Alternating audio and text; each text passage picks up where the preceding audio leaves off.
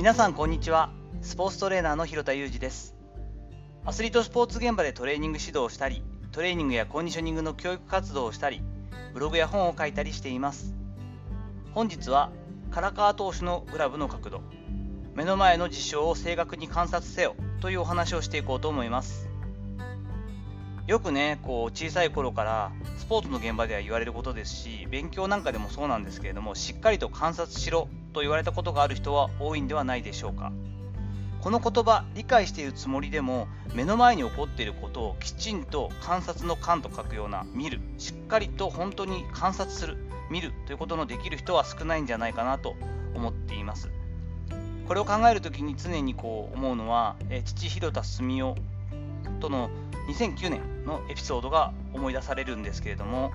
当時2009年、まあ、この年をもって私は、えー、千葉ロッテの方を退団するんですがその年にはドラフト1位で、えー、ルーキーとして唐川祐希投手まだ現役で私が関わっていた選手で現役でやってくれている選手は数少なくなっていますがもう今ベテランになった千葉ロッテの唐川投手のルーキーイヤーだったんですね。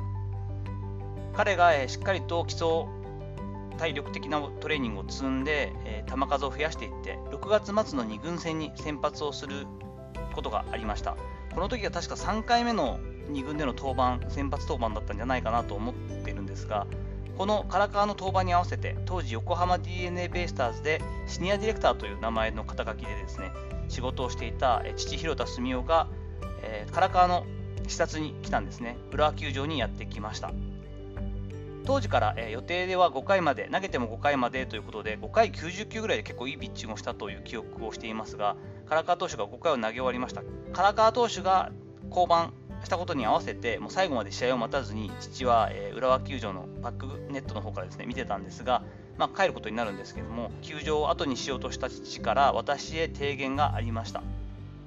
ユージ、もう俺今年で多分横浜も退団するつもりやから、もう報告せんけど、唐川投手な、いいピッチャーやけど、あの癖は結構はっきりあるのが2つあるから、教えとくから、もう唐川君に教えてやれ。もう高校生卒業したばっかりでまだ分からんやろうから、簡単に直せるものが2つあるから、もう教えといてやるから、ちょっと伝えてやってくれって言われてですね、牽制を投げる時の癖が100%あるから、それは分かる。あと、カーブを投げる時のグラブの癖が分かる。特にカーブを投げる時のグラブの角度は研究されてしまうとなかなか直せないから、今のうちに直してやれと言われたんですね。牽制を投げる時の癖っていうのはすごいシンプルで、必ず首を1回振っちゃうんですね。下にコクッとサインとか関係なく振ってしまうっていう癖がありました。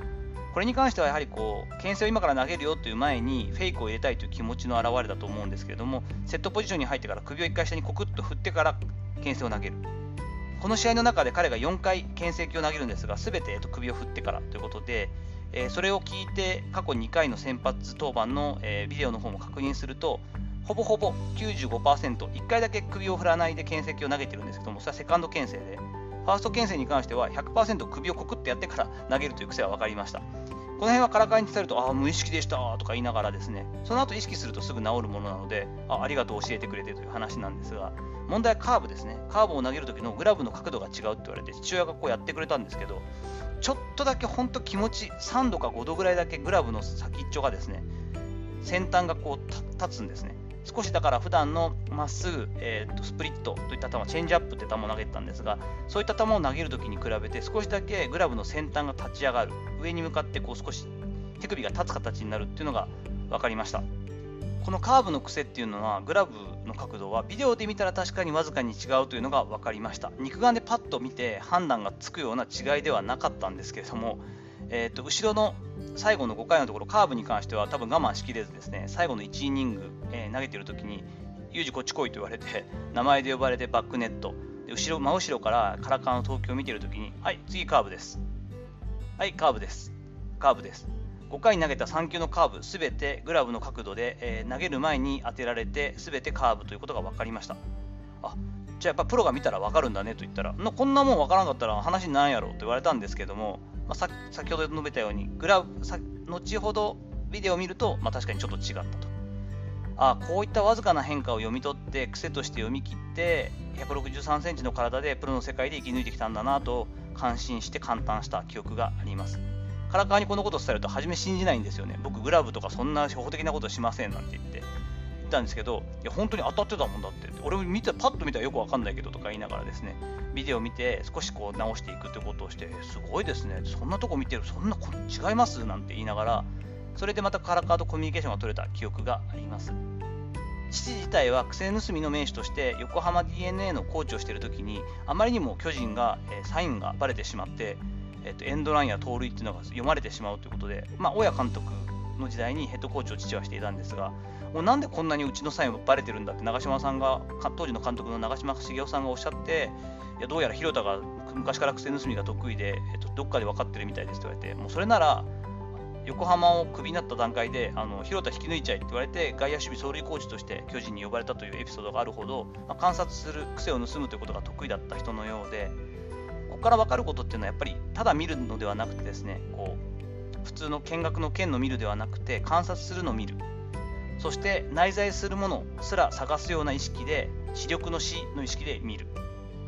見るのレベルを深めていくことによってそのレベルを高めて日々丁寧にしっかりと観察していくことっていうのが